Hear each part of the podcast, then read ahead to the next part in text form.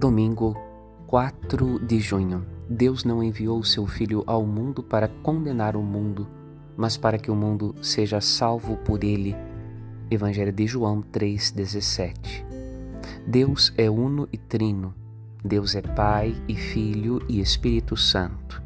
A liturgia da palavra desta solenidade valoriza tanto a unidade de Deus como a revelação cristã da Trindade valorizando também a eleição cristã para a filiação divina, nossa participação na comunhão trinitária.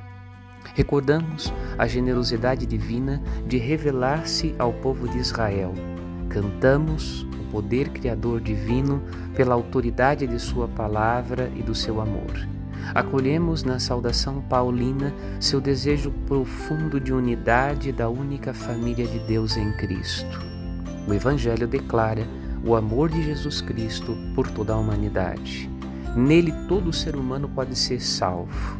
Na festa da Trindade, professemos o sonho do amor de Deus entre nós, como o reconhecemos em Deus. Meditemos. Padre Rodolfo.